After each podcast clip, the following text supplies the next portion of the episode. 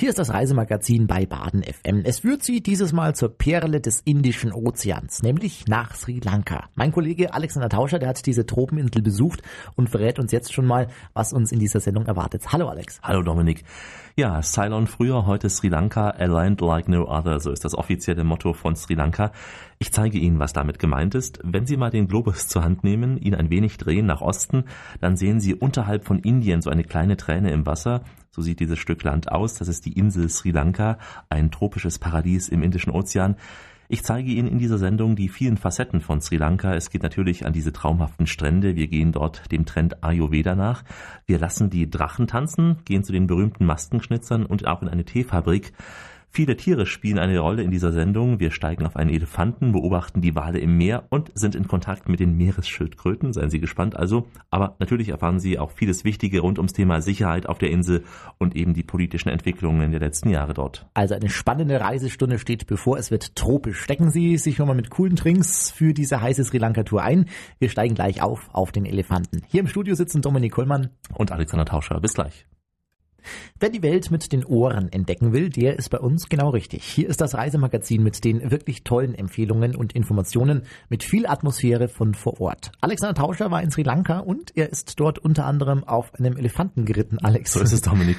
Sie gelten nämlich als die klügsten Tiere der Welt. Wir bekommen sie nur im Zoo vor die Augen.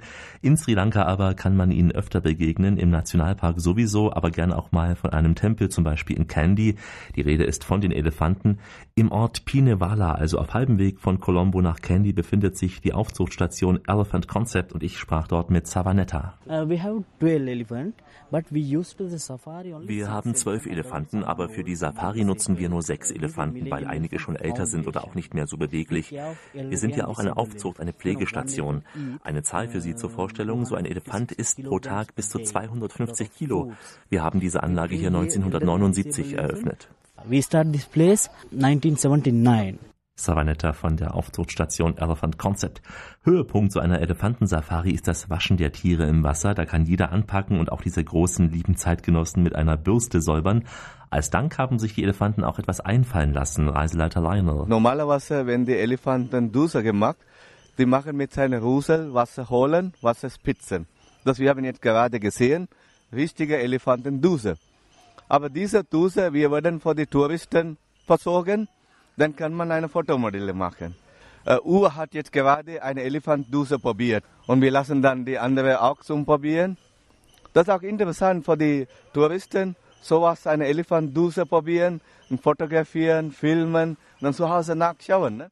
Die Elefantendusche, Dominik, ein unvergessenes Erlebnis. Also wirklich ein tolles Bild, wenn der Elefant mit dem Rüssel das Wasser aus dem ähm, ja, See herauszieht und dann kann man sich draufsetzen, dann wird man richtig bespritzt von ihm. Also volles Rohr, kann man sagen in dem Moment, ja.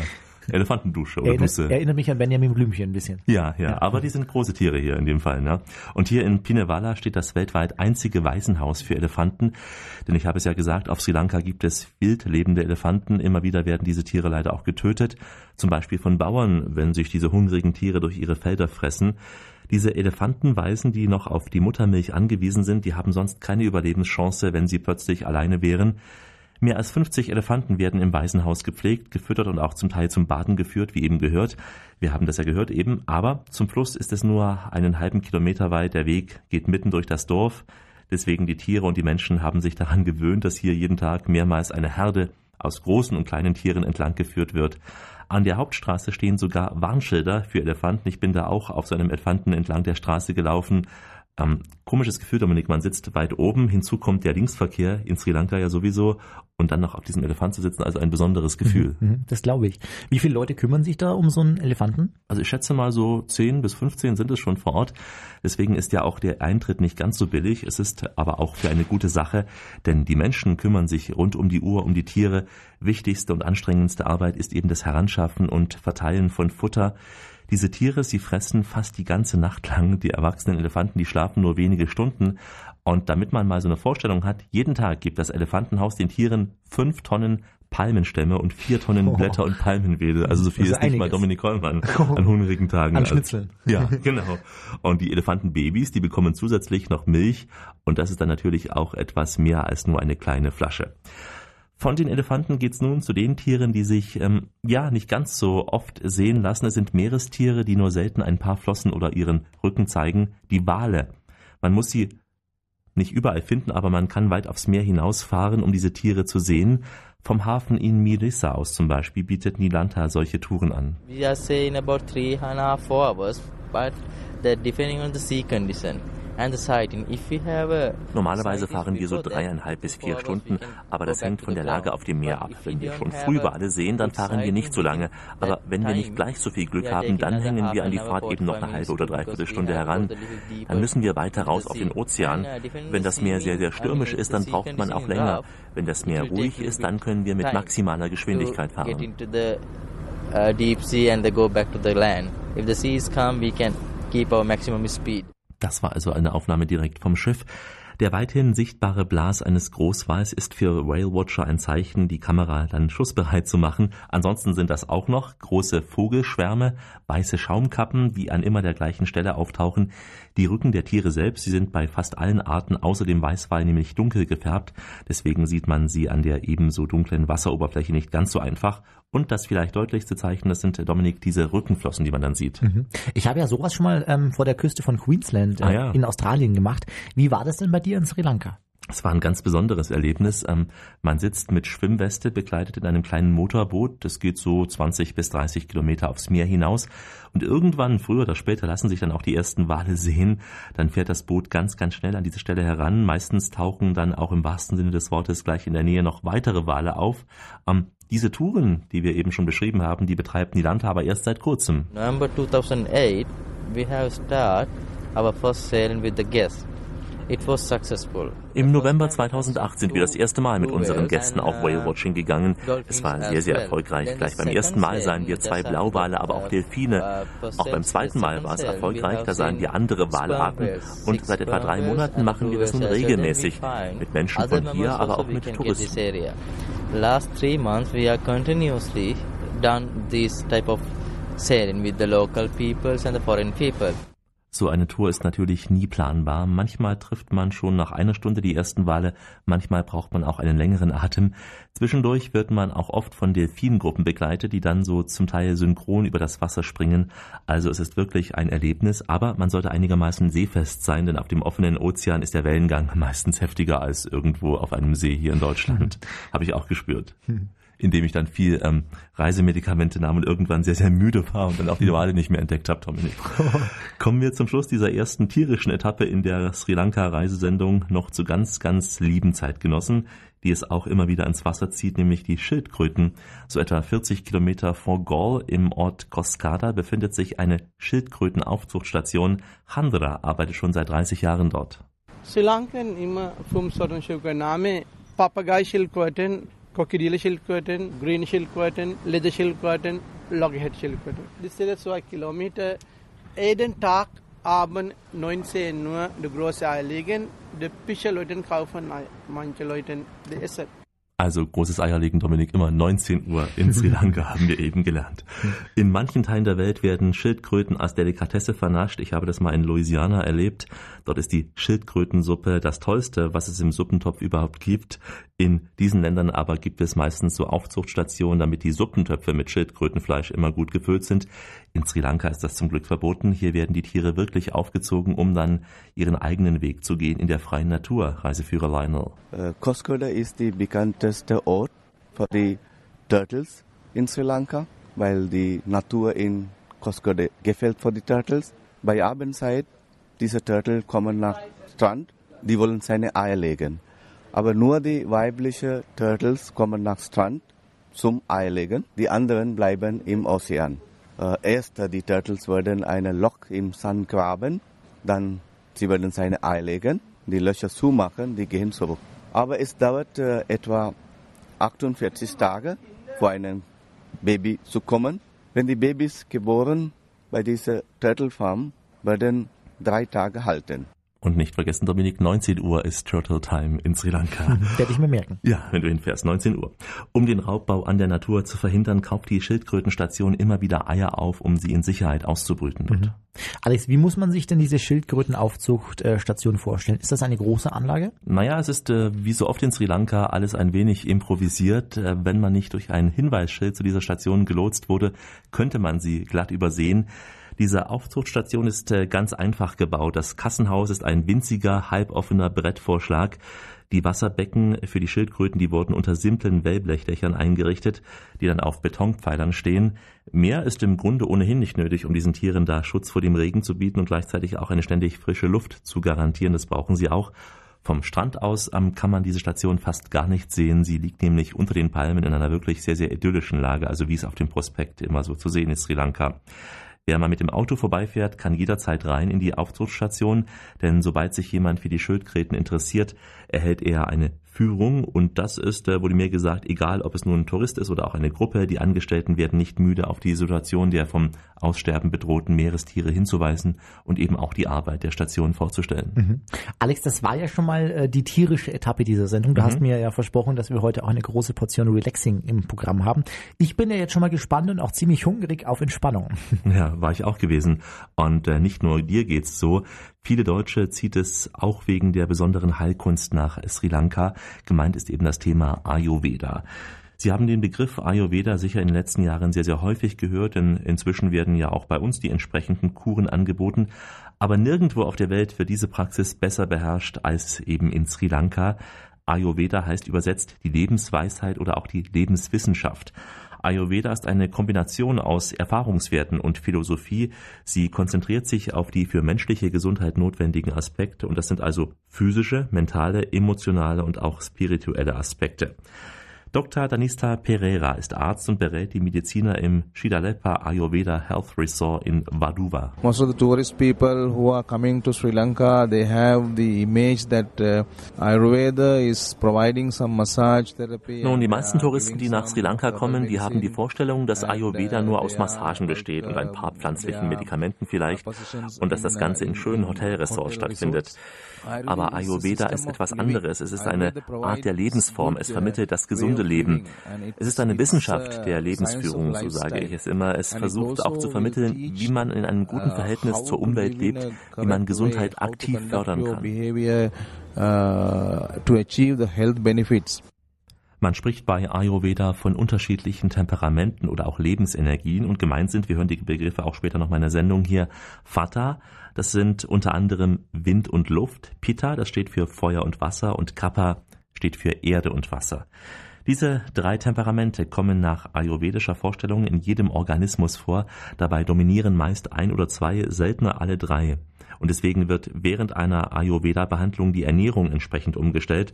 Und deswegen eben finden die Gäste diese Begriffe Vata, Pitta und Kappa auch am Buffet. Ich habe es auch gesehen. Dort steht meist dann so in Tonkrügen die entsprechenden Gerichte.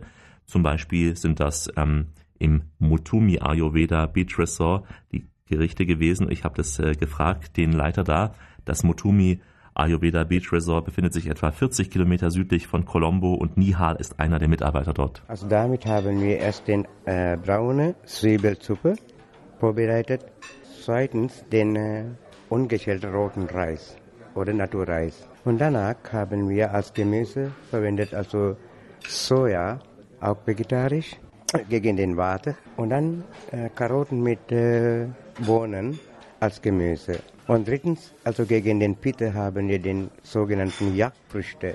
Also die nennt man also normalerweise als Kartoffelersatz bei uns in Sri Lanka. Und danach haben wir den Savaragurken-Curry gegen Pitte beim Ayurveda. Und danach haben wir noch äh, Flaschengurken als Gemüse und anschließend haben wir noch Karottensalat mit Zwiebel. Und dann extra haben wir vorbereitet für die Gäste, also Dynamit, also Salz, Zwiebel, Chili und Pepper gemixt. Die Nachtisch ist ja, wir haben vorbereitet wie heute besonders den wasserbefallenen gewonnenen Joghurt oder Quark mit Palmensirup und dann Obstsalat. Quark. Quark. ähm, Nam Nam kann ich nur sagen, Dominik, denn dieser Quark mit Büffelsirup ist wirklich was ganz Tolles. Also Naturquark, Naturjoghurt mhm. mit diesem Büffelsirup und dann noch die Früchte rein. Also mhm. wirklich sehr, sehr angenehm. Ich war überrascht, wie toll Ayurveda-Essen schmecken kann. Ich dachte immer, das sind nur äh, ja, Salatblätter oder so. Ja. Wirklich tolles Buffet. Vielleicht noch ein paar Richtlinien, Dominik, von Ayurveda. Das sind eben, klingt sehr plausibel, nur bei Hunger essen, keine Zwischenmahlzeiten zu sich nehmen, die Hauptmahlzeit mittags einnehmen, nie in unruhiger Gemütsverfassung essen. Das klingt plausibel, sollte auch Alex Tauscher ab und zu beherzigen, aber auch Dominik Kollmann, also nie in unruhiger Gemütsverfassung essen, was ja im Berufsleben nicht immer so einfach ist. Ziel dieser Heilkunst ist es natürlich, den Auslöser der Erkrankung zu verstehen oder auch ungesunde Angewohnheiten abzustellen. Dazu gibt es eine Reihe von Behandlungen, die vor allem dem Körper dabei helfen sollen, sich selbst zu helfen. Zu der Behandlung zählt neben der richtigen Ernährung und auch viel gesunder Bewegung, Stichwort auch Yoga, diverse Ölmassagen, auch ein ausführliches Entschlackungsprogramm würde mir auch gut tun. Ayurveda versucht also diesen das zu versuchen, gegen den Trend in der westlichen Medizin, vieles eben mit chemischen Präparaten und Apparaten zu lösen, irgendwie entgegenzuwirken. Das versucht Ayurveda. Aber kann Ayurveda wirklich alles heilen? Wie sieht es mit Krebs aus? Diese Frage bekommt Dr. Danista Pereira immer wieder gestellt. 60% of uh, cancer can be uh, preventable. Also bei 60 Prozent der Krebserkrankungen ist es möglich vorzubeugen, wenn man seinen Lebensstil ändert, ihn anpasst. Und etwa die Hälfte kann durch Ayurveda geheilt werden, behandelt werden zumindest. Denn Ayurveda kann helfen, das Immunsystem zu stärken, helfen, gegen den Krebs zu kämpfen. Denn Krebs ist eine Erkrankung, die resultiert aus dem Kampf des Immunsystems gegen ihren Körper. Denn das Immunsystem sieht den eigenen Körper immer als Feind an because the immune system identifies your own body as an enemy. Seit mindestens 15 bis 20 Jahren sind Ayurveda-Kuren in Sri Lanka sehr im Trend bei den Deutschen. Ich habe das auch erlebt. Es ist eine sehr entspannte Methode, gesund den Urlaub zu verbringen. Also nicht mit dem erhobenen Zeigefinger, aber mit der leisen Ermahnung eben, sich und seinen Körper ins Reine zu bringen. Das Essen ist sehr lecker, das haben wir gehört. Die Entspannung reicht von den Massagen hin bis zum Faulenzen am Strand.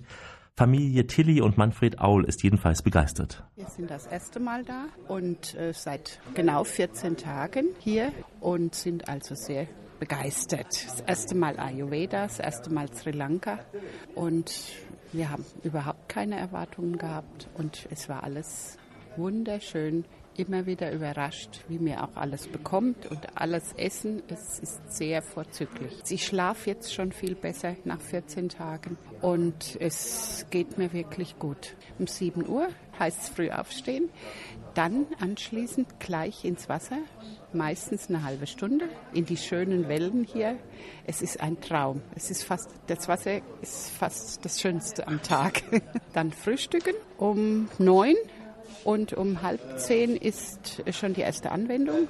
Diese Woche waren es äh, Ölgüsse auf die Stirn. 20 Minuten warmes Öl ganz langsam über die Stirn gefahren und dann ähm, anschließend eineinhalb Stunden Ruhe, damit das, das Öl durch die Haut in die Poren und wohl auch gedacht für die Nervenzellen. Oh, klingt gut, Dominik. Mhm. Wer im Internet ein wenig recherchiert, der wird eine Menge zur Ayurveda in Sri Lanka finden. Es gibt unzählige Anbieter, da lohnt sich also ein Vergleich. Natürlich ist es eine lange Anreise für eine Ayurveda-Kur. Die Anstrengungen dieser Anreise werden in wohltuende Entspannung verwandelt, denn im Verlaufe dieser Kur sind Kopfmassagen, wir haben es gehört, Ganzkörpermassagen, die sanft mit warmen Kräuterölen ausgeführt werden, ein Genuss also für jeden Erholungssuchenden. Der Stirnguss, der stimuliert das zentrale Nervensystem und ist eine der beliebtesten Behandlungen mit tiefgreifenden Effekten. In duftenden Kräuterdämpfen und auch mit Kräuterbädern werden am ganzen Körper die Poren geöffnet und die Giftstoffe über die Haut ausgeschieden.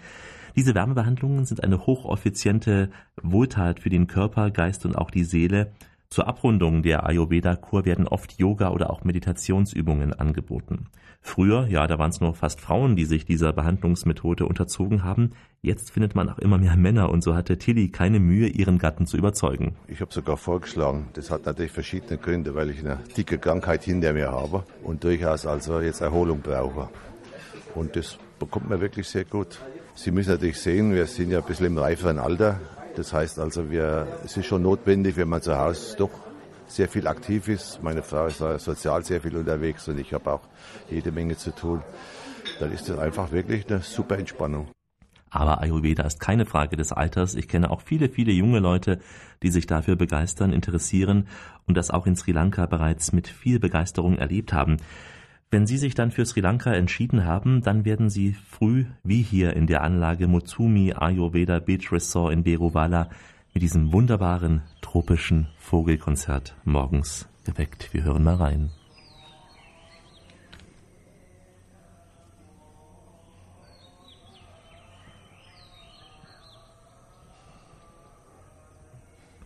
Ja, also das ist keine Einspielung aus unserem großen Schallarchiv. Nein, so klingt es jeden Morgen in den tropischen Paradiesen von Sri Lanka.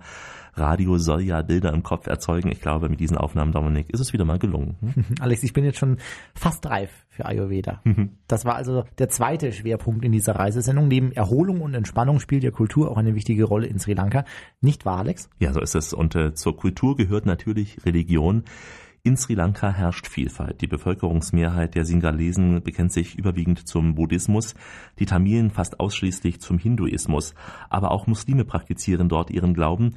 Das Heiligtum der Buddhisten, das ist der Tempel des heiligen Zahn in Kandy. Hier wird die bedeutendste Reliquie von Sri Lanka aufbewahrt, ein Zahn des Original Buddha. Der Zahn soll 543 vor Christus bei Buddhas Einäscherung aus den Flammen gerettet worden sein, sagt man. Es ist eigentlich für jede Sri Lanka-Tour ein absolutes Muss, vor allem diese Art der Prozession dort, wenn die Trommler vor dem Schrein Stellung beziehen. Der Buddhismus selbst, ja, zum das zum Erklären, ist die viertgrößte Religion der Erde. Der Ursprung liegt in Indien, vor allem in Süd-, Südost- und auch Ostasien ist diese Religion sehr verbreitet. Die Buddhisten, sie berufen sich auf die Lehren des Siddhartha Gautama, der gemäß der Überlieferung 563 vor Christi zur Welt kam. Er wird als Buddha bezeichnet. Und so ein Buddha ist natürlich das ideale Souvenir für die Erinnerung zu Hause. Genauso aber auch Kunsthandwerk aus Candy. Wir hören mal rein in eine Werkstatt in Candy. Peng, peng. Also in Candy, es gibt man äh, verschiedene Handarbeiten. Aber hier die Arbeiter machen Messing, Kupfer und Silberarbeit. Das ist traditionell Messingarbeit. Für diese Arbeit braucht man unbedingt äh, die Siegelwachs aus Ziegelpulver, Weihrauch, Kokosöl gemacht. Wenn wir Siegelwachs kochen, wir werden Messingplatten einkleben, dann lassen einkalten, dann der Mann mit äh, Meißel und Hammer die Motiven markieren. Wenn die Motiven gemacht, er macht wieder Platte heizen, das rausnehmen, wir produzieren Wandbilder und verschiedene Sachen. Ne? Das also der Heimwerker-Tipp in dieser Sendung. Das zweite Souvenir, das ich mir aus Sri Lanka mitgebracht habe, ist eine Minimaske, eine, die Gesundheit und Glück bringen soll, brauche ich unbedingt. In Ambalongada kann man den Maskenschnitzern über die Schulter schauen. Einer von ihnen ist Chilala. Sie sehen hier verschiedene Formen der Masken. Die Cobra-Maske, sie dient dem Schutz. Die Vogelmaske soll Glück bringen. Die andere Maske hier, die schützt zum Beispiel gegen Krankheiten. Ja, Masken in Sri Lanka haben eine besondere Bedeutung. Man findet sie in vielen Haushalten auf Umzügen und man kann sie auch im Museum gleich neben der Maskenschnitzerei sehen. Hier werden die schönsten und auch historischsten ausgestellt. Shashika Pereira arbeitet dort als Führerin. Hier sehen Sie die Geschichte des Trommlers, der Kollam Dance, so nennen wir das. Also das sind Geschichten zum Beispiel auch vom Sohn des Trommlers, von den Träumen des Trommlers, von seiner Frau. Dieser Trommler zum Beispiel hier, der ist immer betrunken gewesen, kämpfte mit seiner Frau. Da sind auch sehr lustige Geschichten mit dabei. Und hier drüben sieht man auch Geschichten von Soldaten. Diese Masken werden vor allem bei traditionellen folkloristischen Tänzen eingesetzt. Den Gästen des Mutsumi Ayurveda Beach Resorts wird dies immer mal wieder vorgeführt. Wir hören mal rein. Also traditionelle Tänze aus Sri Lanka wollten wir euch vorzeigen. Davon fangen wir erst Magulbere oder Trommelmusik. Das ist ein traditionelles Anbeten der Götter für einen glücklichen Beginn einer Zeremonie. Weiterhin ist es eine alte singalesische Sitte, rituelle Musik auf Trommeln zu spielen, um den Segnen der schützenden Götter zu erhalten. Also das heißt zeremonielle Trommelmusik zur Begrüßung der Gäste.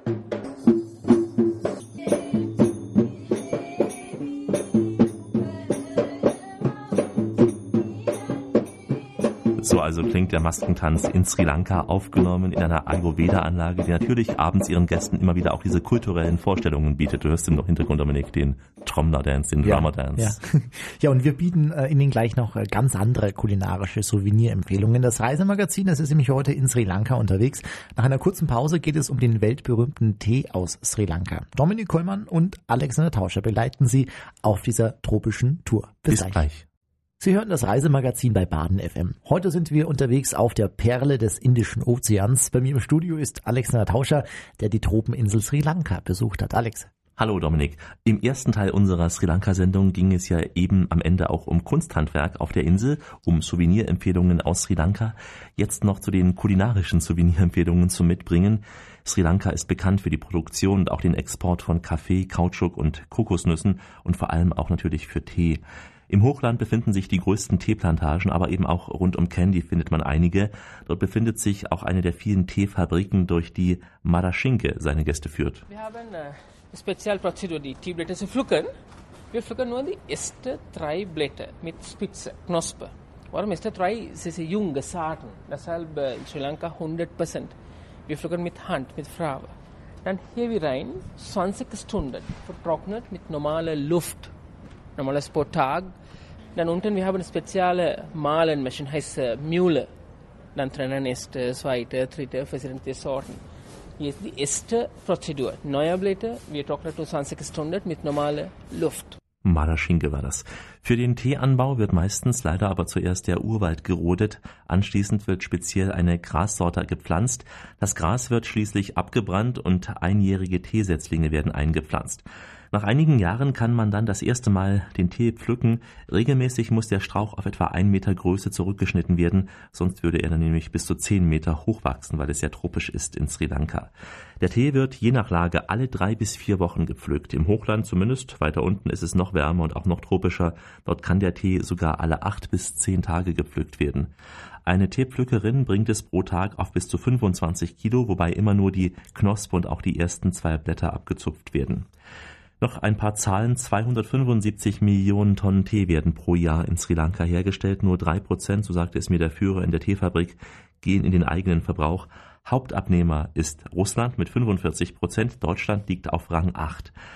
Ein ganz anderes Handwerk ist das Fischen im Ozean. Wenn Sie in Sri Lanka sind, suchen Sie sich einen schönen Hafen in der Nähe Ihres Hotels. Stehen Sie bitte zeitig früh auf, dann erleben Sie auch diese Atmosphäre, die wir hier schon mal einblenden im Hafen.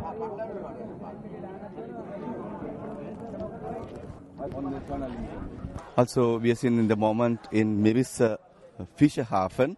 In dieser Gegend viele Menschen in Sri Lanka aus Fischer leben. Wir sehen auch sehr viele äh, Boote. Die haben gestern Abend fischen gegangen und in der Früh jetzt gerade sind zurückgekommen. Und diese Fisch kaufen kommen tausenden Händler nach diesem äh, Hafen. Wir sehen jetzt, äh, hier gibt man unterschiedliche Fischarten. Haie, Rockenfisch, meistens sind Tuna, Perrofisch und Zierfisch und noch verschiedene Arten. Ne? Es ist sehr beruhigend, Dominik, so ein Hai im Hafen zu sehen, tot ich, und nicht ähm, irgendwo beim Schwimmen in den tollen Fluten des Ozeans. Also das waren Eindrücke aus dem Fischerhafen. Ähm, dementsprechend viel Fisch gibt es auch in der Küche Sri Lankas. Na klar, das alles auch toll gewürzt mit tollem Gemüse und vor allem sehr, sehr preiswert. Mhm. Alex, bevor wir auf die politischen Spannungen auf der Insel in den letzten Jahren zurückkommen, sollten wir mal auch mal ein paar Basics zu den, äh, zum Land und zu den Leuten verlieren. Auf jeden Fall. Ähm, fangen wir an? Am besten mal bei der politischen Lage. Sri Lanka bezeichnet sich selbst als demokratische sozialistische Republik. So also hat man bei dem Namen sicher eine andere Assoziation, als die Wirklichkeit es widerspiegelt, wenn wir an demokratische sozialistische Republik denken. Aber die Insel hat ähm, 20 Millionen Einwohner. Durch ihre Lage bildet sie einen strategischen Knotenpunkt für die Seefahrt zwischen West- und Südostasien. Sie war eines der Zentren des antiken Buddhismus früher. Heute ist das Land eine, wir haben es schon gehört, eben eine multireligiöse und auch multiethnische Nation, in der neben dem Buddhismus vor allem der Hinduismus, das Christentum und auch der Islam bedeutende Religionen sind. Viele Menschen erinnern sich noch an den Begriff Ceylon. Bis 1972 hieß die Insel so. Die Singalesen, die machen den größten Teil der Bevölkerung aus, die Tamilen stellen die größte Minderheit. Wir kommen darauf gleich noch zu sprechen, wenn es um die politische Lage im Serviceteil auch um das Thema Sicherheit geht. Sri Lanka wurde über zwei Jahrtausende von verschiedenen Königreichen regiert. Im 16. Jahrhundert wurden große Teile der Insel von den Portugiesen und auch den Holländern kolonisiert. Im Jahr 1815 wurde das ganze Land Teil des britischen Empires. Vor etwa 100 Jahren begann nach dem Kampf nach Unabhängigkeit dann auch dieses Streben, eben unabhängig zu werden. Und als nach dem Zweiten Weltkrieg die Welt zum Teil neu verteilt wurde, gaben die Briten im Jahr 1948 ihre Kolonie dann zurück. Mhm. Alex, du warst ja zu einer Zeit auf der Insel, als es noch die Spannungen und die Kämpfe mhm. zwischen den äh, Singalesen und den Tamilen gab. Erstmal so gefragt, äh, hast du dich denn damals sicher auf der Insel gefühlt? Ja, das kann ich wirklich, also zu 100 Prozent bejahen. Auch ich hatte natürlich so enorme Bedenken, als ich die Reise Anfang des Jahres 2008 antrat. Wir hörten damals ja immer wieder von Bürgerkrieg im Nordosten der Insel in den Nachrichten, auch hier bei uns im Programm. Zu den Hintergründen komme ich gleich noch. Ähm, lass mich kurz meine Eindrücke schildern, denn es war so, also nach der Ankunft am Flughafen bin ich durch Colombo gefahren und war wirklich, also ziemlich schockiert. Fast an allen Ecken an jeder Kreuzung im Stadtbereich stand ein Soldat mit Maschinengewehr. Mhm. Die Präsenz des Militärs, die war wirklich unübersehbar. Und je näher man dann ins Zentrum vorrückte, umso stärker war das. Im Süden aber, und das sind ja die Gebiete, wo die Urlauber sind, spürt man davon gar nichts, auch damals nichts. Hier herrschte wirklich eine friedliche Ruhe. Und äh, kaum war ich zurück in der Redaktion, musste ich in den Nachrichten dann selbst vermelden, dass es den Tamilen auch nochmal gelungen war, einen Anschlag auf die Hauptstadt Colombo zu verüben. Es folgte eine weitere Großoffensive der Armee gegen die tamilischen Rebellen und dann im Laufe des Jahres 2008 und 2009 gaben die Rebellen auf. Seitdem herrscht wieder Frieden im Land. Mhm. Und ist das jetzt wirklich ein fester Frieden? Naja, also militärisch auf jeden Fall, denn angesichts der Geländegewinne im Mai 2009 erklärte der sri lankische Präsident die Rebellen für besiegt und auch den Bürgerkrieg für beendet. Nach Angaben der Armee Sri Lankas wurde die gesamte Führungselite der Rebellen von einer Sondereinheit erschossen. Also es herrscht jetzt Ruhe auf der gesamten Insel, es herrscht vor allem auch im Tourismus wieder Aufbruchsstimmung. Das zeigt unter anderem, dass inzwischen Studiosos die Insel Sri Lanka mit großen Rundreisen auch wieder im Programm hat. Und da ist man ja wirklich auch in puncto Sicherheit sehr vorsorgend bei Studiosos, wie ich weiß. Es gab dann, wie gesagt, auch während der Zeit des Bürgerkriegs einen gut ausgebauten Tourismus im Süden der Insel vor allem, aber das war eine Zeit, in der dem einen oder anderen schon ein wenig mulmig bei dem Gedanken war, dass gleichzeitig im Norden der Insel geschossen wird. Ich habe es ja gesagt, die Präsenz des Militärs war schon sehr beeindruckend, jetzt aber kann man Sri Lanka bedenkenlos empfehlen. Mhm. Alex, vielleicht solltest du uns mal kurz erläutern, was denn eigentlich dieser Hintergrund dieses Konfliktes war gern. Also ähm, die Minderheit der Tamilen im Norden von Sri Lanka, die fühlte sich unterdrückt. Es war lange so. Die Tamilen sagten, sie können ihre eigene Sprache nicht sprechen. Sie werden schikaniert. Vieles weitere war zu hören. Natürlich bestätigen das die Singalesen nicht, vor allem auch nicht die politische Führung. Man verweist darauf, dass zum Beispiel in Colombo Singalesen und Tamilen friedlich zusammenleben. So ist es auch dort. Fakt ist aber auch, dass die Tamilen seit 1983 ganz radikal und ganz blutig für ihre Unabhängigkeit kämpfen. Die radikalen Tamilen, die bekamen starken Zulauf. 1986 eroberten deren Milizen die fast ausschließlich von Tamilen bewohnte Jaffna-Halbinsel und weite Teile der Nord- und Zentral-Ost-Ost-Provinzen von Sri Lanka. Als dann Regierungstruppen im Dezember 95 die Jaffna-Insel zurückeroberten, eskalierten die Spannungen erneut. Sieben Jahre später unterzeichneten beide einen Waffenstillstand, doch die Verhandlungen über einen Frieden, die scheiterten im Februar 2006 ja, durch ihr brutales Vorgehen, zum Teil durch diese Form von Selbstmordanschlägen, haben sich die Kämpfer der Tamilen viele ausländische Sympathien verspielt und wurden dann auch von der EU und den USA als terroristische Vereinigung angesehen. Das letzte Waffenstillstandsabkommen vor dem Frieden gab es ja im Januar 2009. Es wurde aufgekündigt. Dann gab es nochmal diese heftigen Kämpfe im Norden der Insel und dann im Mai 2009 die Nachricht, dass die Rebellen aufgegeben haben, dass es nun endlich Frieden auf der gesamten Insel gibt und wir alle, Dominik, wir alle können nur hoffen, dass es nun auch ein dauerhafter Frieden ist. Mhm. Äh, Alex, wie hast du denn äh, noch in den letzten Wochen des Bürgerkrieges im Norden der Insel die Stimmung im Süden und vor allem auch in der Mitte des Landes erlebt? Ja, man war hoffnungsvoll, war man gewesen, hoffnungsvoll. Man glaubte an einen dauerhaften Frieden. Gerade auch die Tourismusbranche, die war schon damals sehr zuversichtlich. Und man kann dem Land wirklich nur wünschen, dass es jetzt stabil bleibt. Das werden die Urlauber auch noch zufriedener stimmen und sie werden noch zahlreicher kommen. Es ist ein ja, landschaftlich so tolles Land, es sind so freundliche Menschen, es ist an vielen Stellen noch so ursprünglich. Ich hoffe, es bleibt so mit unberührten Stränden wie auch im Prospekt. Die Hoffnung auf einen dauerhaften Frieden, die war lange da und jetzt ist die Chance, die echte Chance auch da. Mhm. Und trotzdem bleiben noch viele, viele praktische Fragen offen. Ja. Die lösen wir jetzt im Serviceteil dieser Reisesendung auf. Alex, beginnen wir zunächst mal mit den Pauschalreisen und vor allem auch der Anreise. Viele Anbieter haben Sri Lanka im Angebot, auch die TUI zum Beispiel. Inzwischen, wie erwähnt, auch Studiosos. Machen Sie sich da selbst ein Bild von den Angeboten. Es gibt sehr viele, wenn Sie recherchieren sollten.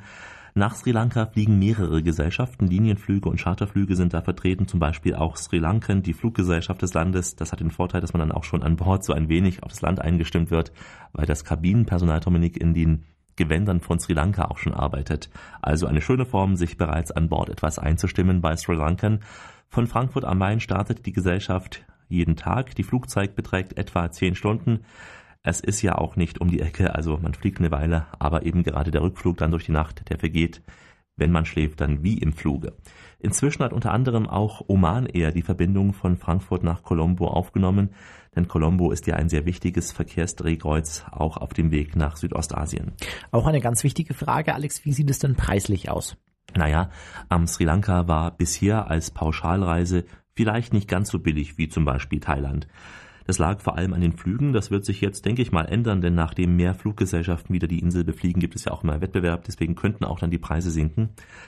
Vor Ort in Sri Lanka ist das Leben für uns Deutsche wirklich preiswert. Vor allem das Essen. Mal ein paar Beispiele, die das belegen sollen. Zum Beispiel eine ganze Ananasfrucht. Hör genau zu, Dominik. Eine ganze Ananasfrucht kostet, wenn man sie auf der Straße kauft, umgerechnet nicht mal 20 Cent. Da ist sie schon geschnitten, also Wahnsinn. Ein gutes Essen in einem Mittelklasse-Restaurant kostet meist nicht mehr als 5 Euro. Wenn man individuell reist, sind auch die Übernachtungen sehr, sehr preiswert. Selbst in dem Hotel, das mir am besten gefallen hat, weil es auch sehr schick war, das Armaya Hills in Candy, kostet die Nacht nicht mehr als etwa 90 Euro. Das ist wirklich ein sehr, sehr gehobenes Haus mit allem Luxus und allem Schick, was dazu gehört. Wie viele Sterne kann man sagen? Ich würde denken, fünf Sterne. Mhm. Also auch die Bedienung top, das Buffet sowieso, das ist für mich ein ganz wichtiges Kriterium und eben auch die Menschen, die Freundlichkeit und der Service eben des Personals und auch WLAN. Also Und da kann ich mir auch vorstellen, Alex, dass äh, dann auch Wellness wahrscheinlich sehr preiswert ist, oder? Das stimmt. Zum Beispiel Massagen. Eine 30-minütige Massage bekommt man na, für umgerechnet etwa 10, 12 Euro. Dienstleistungen sind also generell sehr, sehr preiswert. Die Währung des Landes heißt übrigens Rupie. Rupie sollten Sie sich merken, Sie sollen auch tauschen. Es werden zwar in größeren Geschäften und in meisten Hotels auch Kreditkarten akzeptiert, man sollte aber auf jeden Fall Geld umtauschen, immer auch Bargeld dabei haben, denn viele Menschen dort sind angewiesen auf Trinkgeld, vom Kellner über den Etagenboy bis hin zum Masseur, dem man ruhig mal ein paar Scheine zustecken sollte. Wie gesagt, für uns alles sind das keine großen Beträge, aber für die Menschen dort sind es große Beträge, die freuen sich sehr und die Menschen zeigen es Dominik mit einem Lächeln, das man wirklich von Herzen sieht. Lohnt es sich eigentlich, Alex, vor Ort ähm, auch ähm, ein Auto zu mieten? Also da müsste man schon starke Nerven haben, denn es ist zum einen der Linksverkehr. Oh, das Ähm, kennen wir ja schon. Aus Irland zum Beispiel, als wir mal gemeinsam privat dort waren. Daran könnte man sich ja noch gewöhnen, aber es ist ja auch der Verkehr insgesamt. Die Straßen sind eng, überfüllt. Es wird auch für unsere Verhältnisse sehr, sehr wild gefahren, wild überholt. Der Volkswagen des Landes ist ein Tuk-Tuk, so heißt das Auto wirklich, eine Art ja Enduro. Also schon beim Zuschauen im Verkehr wurde mir und vielen anderen auch mulmig. Aber die Fahrer sind natürlich sehr, sehr routiniert, deshalb kann man denen voll vertrauen. Ich habe es ja auch getan und auch tun müssen und es ging auch alles gut. Also vor Ort können Sie sich einen Fahrer mieten. Das hat mir zum Beispiel eine Familie aus dem Erzgebirge erzählt. Die mieten sich einen Fahrer, reisen dann ins Landesinnere, kaufen eine Kokosnuss, geben etwas Rum hinein und haben dann die perfekte Erholung. Also Fahrer mieten ist eine Möglichkeit oder auch natürlich an organisierten Ausflügen teilnehmen, zum Beispiel eine Ganztagestour Candy. So sagte es mir Reiseleiter Lionel, kostet so gut 50 Euro, das ist ein guter Preis. Oder eine Lagunenfahrt mit Besuch der Tempelinsel etwa 22 Euro. Und auf dieser Fahrt lernen Sie zum Beispiel auch die Zimtinsel kennen. Also wir sind in dem Moment in Simtinsel.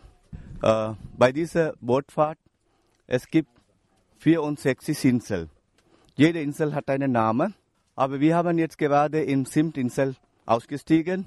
In dieser Insel gibt nur zwei Häuser, zwei Familien. Diese Familien leben von Landwirtschaft, von Simt.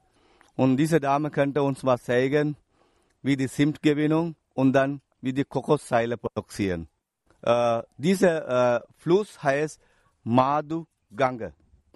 In dieser Umgebung viele Sri Lankan Familien von Fisch erleben und Landwirtschaft erleben. Das war also eine Aufnahme am Fluss Madhu Gange. Eine Zimtstange ist natürlich auch ein tolles Souvenir, was man aus Sri Lanka mitbringen sollte, Dominik.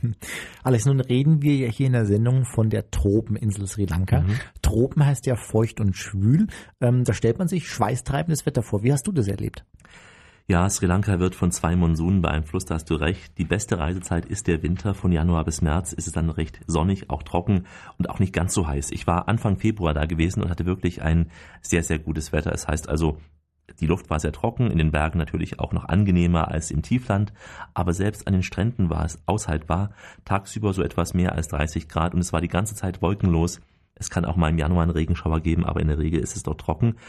Was ich unterschätzt habe, wie so viele Teutonen, wenn sie in den Süden kommen, das ist die Sonne, die ist wirklich sehr, sehr stark. Gerade in der Mittagszeit ist man ja auch schon sehr nah am Äquator da, also da wird man sehr, sehr schnell rot, also immer den Sonnenschutz mitnehmen und auf den Sonnenschutz dann vor Ort achten. In der Regenzeit ist es nicht durchgehend regnerisch. Es gilt in diesen tropischen Gebieten immer die Regel, es gibt tropische Gewitter, vor allem am Nachmittag, auch tropische Regengüsse, aber es ist natürlich viel feuchter und auch viel schwüler in Sri Lanka dann dort. Mhm. Alex, was hast du denn in Sri Lanka von den Folgen des äh, Tsunamis mitbekommen? Da, die wurden ja auch erwischt. Die wurden auch erwischt, nicht ganz so stark wie andere Gebiete, aber eben auch. Ähm, man sieht im Süden der Insel so rund um Gaur noch zerstörte Häuser. Es gibt da auch mehrere Denkmäler dazu. Es hat zwar Sri Lanka vergleichsweise nicht so stark getroffen wie zum Beispiel eben Thailand, dennoch tausende Menschen kamen ums Leben damals. Es gab tragische Szenen, als zum Beispiel ein ganzer Zug von der Tsunamiwelle umgeworfen wurde. Die meisten Hotels, die wurden inzwischen aber wieder aufgebaut. Mhm. Es heißt ja immer, fremde Länder, fremde Sitten. Gerade in Asien ist das ja auch so. Auf was muss ich denn äh, mich denn in Sri Lanka einstellen? Ja, äh, diese Frage habe ich gleich an unseren Reiseleiter Leine weitergegeben, als ich zum Beispiel ihn fragte, ob es denn stimmt, dass die Menschen in Sri Lanka mit dem Kopf schütteln, wenn sie Ja sagen wollen. Er sagte völliger Nonsens. Auch wir äh, sagen Ja und nicken und sagen Nein und schütteln den Kopf. Also das ist die erste Frage, die man ähm, schon mal klären sollte. Alle anderen, auch die bisher noch nicht geklärten praktischen Fragen werden sicher auf der Internetseite www.srilankatourism.org beantwortet. Nochmal die Adresse, Dominik, zum Mitschreiben www.srilankatourism.org. Hier also noch mehr Infos über Sri Lanka, über die Preise, über die Buchungen, über die Sicherheit, aber auch die Anreise etc. Schauen Sie da mal rein. Und äh, ganz zum Schluss gefragt, Alex, mhm. was bleibt dir denn von Sri Lanka in Erinnerung? Das sind äh, ja vor allem die Menschen mit ihren ausdrucksvollen Augen, die sich wirklich freuen, wenn sie Touristen sehen, wenn die Touristen kommen. Das ist die Hoffnung dort auf diesen dauerhaften Frieden. Das ist ganz einfach die Gastfreundschaft. Das ist die tolle Küche, die besonderen Gewürze. Lass mich nachdenken, diese wunderbaren Früchte, die ich noch in Erinnerung habe, auch auf den Fotos, die ich ja wahnsinnig toll fand. Und es ist die Erinnerung an diese wahnsinnig grüne Insel und es ist natürlich auch die Erinnerung an diese endlosen Sandstrände, wie man sie sich bei uns überhaupt nicht vorstellen kann. Und deshalb gibt es jetzt von mir zum Schluss dieser Reisesendung noch ein paar Sekunden Atmosphäre vom Strand. Paradiesisch tropisch.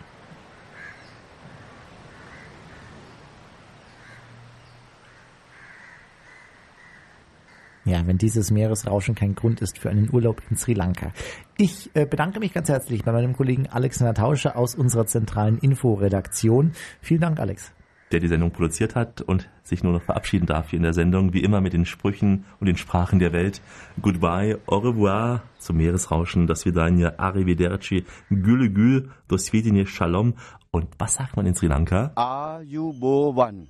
Es bedeutet, wir wünschen jemand ein langes Leben. Aber das kann man sagen in der Früh, Nachmittag, Abend, wenn wir abschieden, wenn wir Äste getroffen, kann man immer sagen. Das heißt Ayubovan. Bovan. Und von mir, und von mir am Ende auch noch ein herzliches Auf Wiedersehen. Bleiben Sie schön reisefreudig, gönnen Sie sich vielleicht mal wieder einen Urlaub, vielleicht in Sri Lanka und seien Sie auch das nächste Mal wieder an Bord bei unserem Reisemagazin. Es verabschieden sich Dominik Kollmann und Alexander Tauscher. Bis bald.